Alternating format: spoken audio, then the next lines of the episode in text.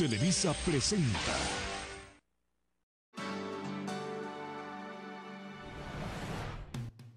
Hola a todos, soy Santiago Estrada y este espacio lo ocuparemos para hablar sobre cómo afectó y está afectando la pandemia por COVID-19 a la comunidad en donde vivo, en donde nos enfocaremos en diferentes espacios de este. Así que ponte cómodo, ponte cómoda, que allá vamos.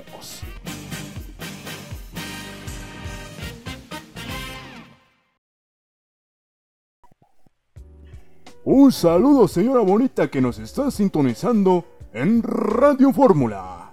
Bienvenidos a su podcast favorito con su anfitrión favorito, su humilde servidor, en donde en esta ocasión hablaremos acerca de cómo está afectando el COVID-19 específicamente en el sistema nervioso. Pero antes, daremos una pequeña pausa publicitaria y regresamos. No te vayas.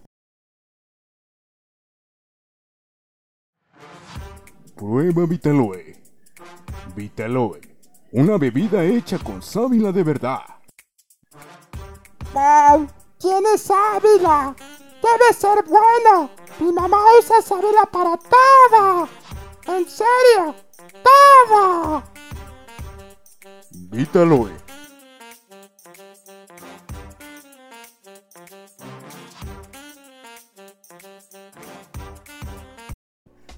A todos. Ya estamos de regreso después de escuchar este hermoso corte comercial.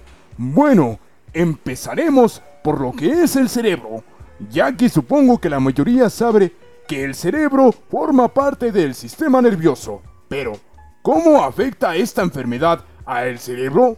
Pues bueno, según Francisco Villaguero Ortega, un neurólogo especializado dice que hay siete tipos de coronavirus. ¿Puedes creerlo? ¡Siete! Conocidos por su efecto en el ser humano. Algunos presentan cierto toprismo o tendencia a reaccionar a un estímulo por el sistema nervioso central. En concreto, a nivel del sistema nervioso central pueden causar mareos, encefalopatías, hemorragias y epilepsia.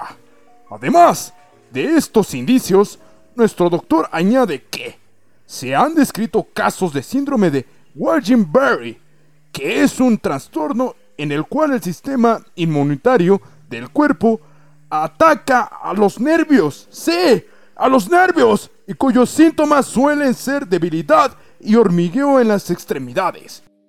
También agrega que existen problemas cerebrovasculares y se produce por alteración de la pared interna de las arterias, provocando trombosis y desprendiendo de la arteria ocluida, dando lugar a diferentes síntomas, como pérdida de fuerza en un miembro superior o en un miembro inferior, o en los dos, pérdida de agudeza visual, problemas para hablar y dificultad para entender, entre otras muchas más.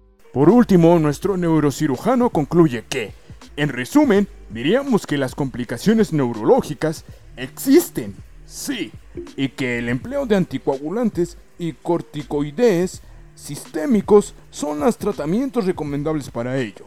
Ahora bien, hemos llegado casi a la recta final de este pequeño capítulo, pero antes quiero contarte mi punto de vista. Sabemos que esta enfermedad ataca mucho al cuerpo humano y daña mucho específicamente al cerebro, pero siendo que, además de dañarlo físicamente, también lo afecta emocional, psicológica y mentalmente, e independientemente que ya hayas experimentado por ti mismo la enfermedad, no significa que ya te has liberado. Hay que llevar mucha rehabilitación y constancia para evitar futuras y posibles secuelas. Si quieres saber más acerca de este tema, te invito a que visites la siguiente página https dos puntos diagonal diagonal www.tucanaldesalud.es diagonal es diagonal canal ciencia diagonal artículos diagonal coronavirus guion medio efectos guion medio sistema guion medio nervioso.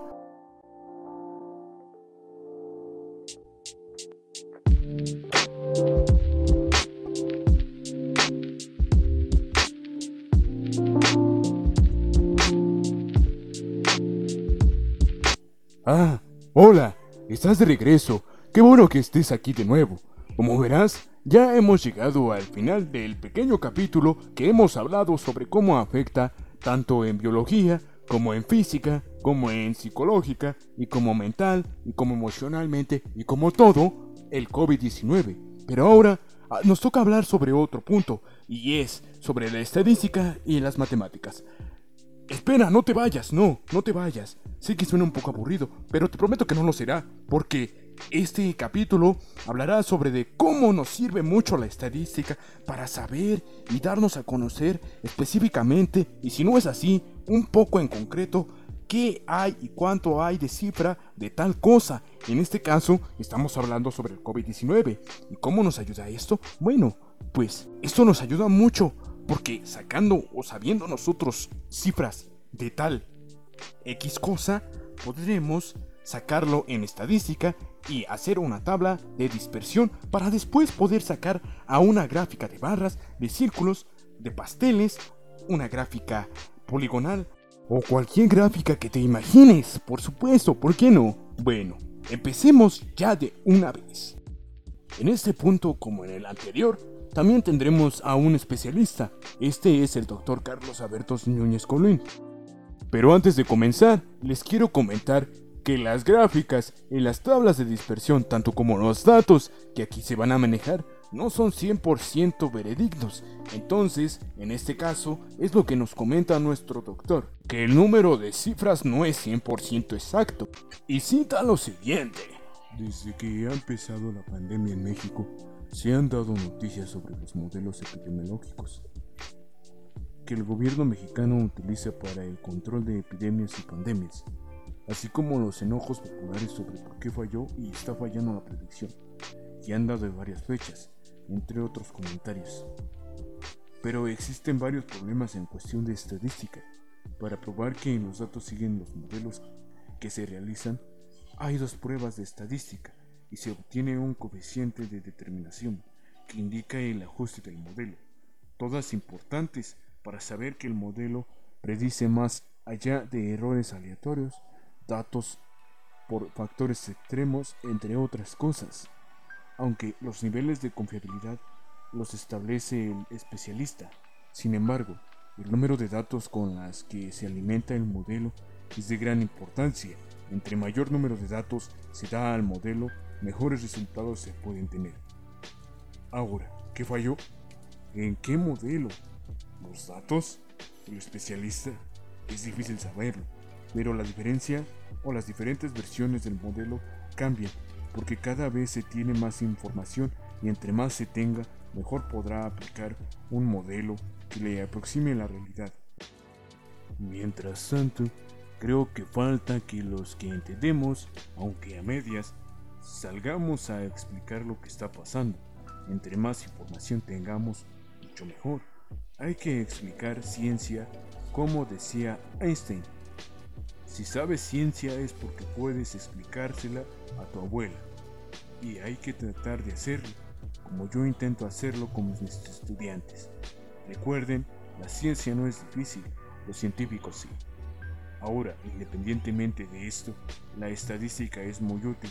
Sabemos que no exacta al 100%, pero al menos sirve para darnos alguna idea de qué es lo que se aproxima, como en este caso, datos económicos, de salud, entre otros.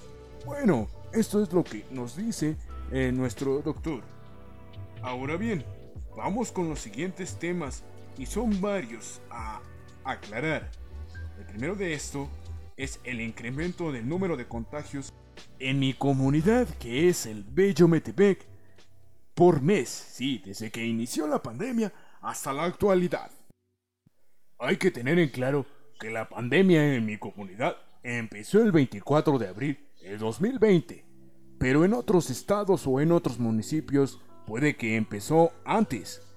Y yo te daré algunos datos que he encontrado en la página oficial del Estado de México, donde cada día se sube los números de casos y contagios y los números de defunciones. El mes de abril se acumuló un total de 32 contagios, desde el 24 de abril hasta el 30 de abril del 2020. En el mes de mayo se acumuló un total de 203 contagios, desde el 1 de mayo hasta el 31 de mayo del 2020. En el mes de junio se acumuló un total de 679 contagios desde el 1 de junio hasta el 30 de junio del 2020. En el mes de julio se acumuló un total de 1060 contagios del 1 de junio al 31 de julio del 2020. En agosto se acumuló un total de 1.327 contagios del 1 de agosto al 31 de agosto del 2020. En el mes de septiembre se acumuló un total de 1.567 contagios del 1 de septiembre al 30 de septiembre del 2020. En el mes de octubre se acumuló un total de 1.853 contagios. Antes de que prosigamos, como puedes ver, estas cifras van desde una cifra muy pequeña y van en aumento muy rápido. Y solo estamos hablando de un municipio que es Metepec. Sigamos. Como te decía, en el mes de octubre se acumuló un total de 1.853 contagios, del 1 de octubre al 31 de octubre. En noviembre se acumuló un total de 2.096 contagios, desde el 1 de noviembre hasta el 30 de noviembre del año 2020. En diciembre se acumuló un total de 2.486 contagios, del 1 de diciembre al 31 de diciembre del 2020. En enero del año nuevo se acumuló un total de 2.787 contagios, desde el 1 de enero hasta el 31 de enero del año 2021, entrando en pleno año nuevo. En el mes de febrero se acumuló un total de 2.931 casos, desde el 1 de febrero hasta el 28 de febrero del 2021. En el mes de marzo, nuevamente, se acumuló un total de 3.008 contagios, del 1 de marzo al 31 de marzo del año 2021. En el mes de abril se acumuló un total de 3.075 contagios, del 1 de abril al 30 de abril de 2021. En el mes de mayo se acumuló un total de 3.075 contagios. En el mes de junio se acumuló un total de 3.097 contagios. Esto es desde el 1 de junio hasta el 6 de junio del 2021 que es hasta donde llega a contar las últimas fechas en esa página. Próximamente, en los últimos dos o tres días, se estará actualizando porque está juntando brevemente más información. Ahora, esto fue solamente los contagios, sí. Ya sé que son muchos y solo es el Metepec. Pero ¿te imaginas cómo nos estará yendo en el mundo Entramos a un terreno más sensible. A continuación te diré el número de defunciones que se están registrando en el municipio de Metepec. En el mes de abril hubo un total de una defunción. En el mes de mayo hubo un total de 203 defunciones. En el mes de junio hubo un total de 150 defunciones. En el mes de julio hubo un total de 679 defunciones. En el mes de agosto hubo un total de 1.327 defunciones. En septiembre hubo un total de 1.567 defunciones. En octubre hubo un total de 1.567 defunciones. Aquí no se, no se mueve la cifra de defunciones y se conserva en esos dos mismos meses. En el mes de noviembre hubo un total de 1.853 defunciones. En diciembre un total de 229 defunciones. En enero un total de 418 defunciones. En febrero un total de 472 defunciones. En marzo un total de 513 defunciones. En abril 524 defunciones. En el mes de mayo un total de 536 defunciones y finalmente en junio un total de 536 defunciones. Esta es igualmente como la del anterior, desde el 1 de junio al 6 de junio del 2021, ya que como te dije, se va actualizando cada dos o tres días. También incrementó el número de desempleos por COVID-19 en mi entidad. Lamentablemente no puedo encontrar o no pude encontrar cifras exactas de este, pero sí pude encontrar algunos datos relacionados eh, de mi estado, que es el Estado de México. Entonces, el porcentaje de recuperación de desempleo fue un 88.2%, que comparándolo con los demás estados de México es muy poco. Las pérdidas por confinamiento del mes de marzo al mes de mayo tuvo un total de una pérdida de menos 58.652. También, gracias a esto, se crearon trabajos creados de pre y post confinamiento desde enero, febrero y junio a noviembre, con un total de 51.773. Ahora, ¿cómo es que el gobierno del municipio o el gobierno del estado planea recuperar la economía o reactivarla en la entidad? Según un comunicado oficial del Estado de México y que puedes saber más acerca sobre ello a través de la página www.turibono diagonal medio mexiquense.com, dice lo siguiente. Con el propósito de frenar el impacto económico de la pandemia por la contingencia sanitaria del COVID-19, el gobierno del Estado de México, en conjunto con los demás municipios que lo integran, pusieron en marcha la iniciativa Turibonos para propiciar la compra anticipada de servicios turísticos. Estamos hablando del turismo. Otra parte que supongo que se empleará en mi municipio es la de las artesanías, la gastronomía, también al igual que el turismo.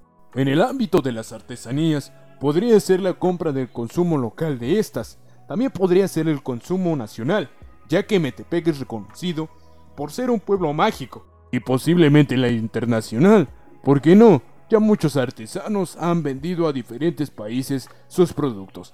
Un ejemplo de esto es China. Para finalizar este maravilloso podcast, hablaré de repercusiones generadas por todas estas situaciones en las familias de la comunidad. El número uno, naturalmente, son los contagios. Una de las primeras y por la cual inició un efecto dominó, pues este, desde el primer contagio, fue creciendo muy rápido y aunque se trató de evitar esta situación, no se pudo, creció y siguió en aumento. La número 2 son las defunciones.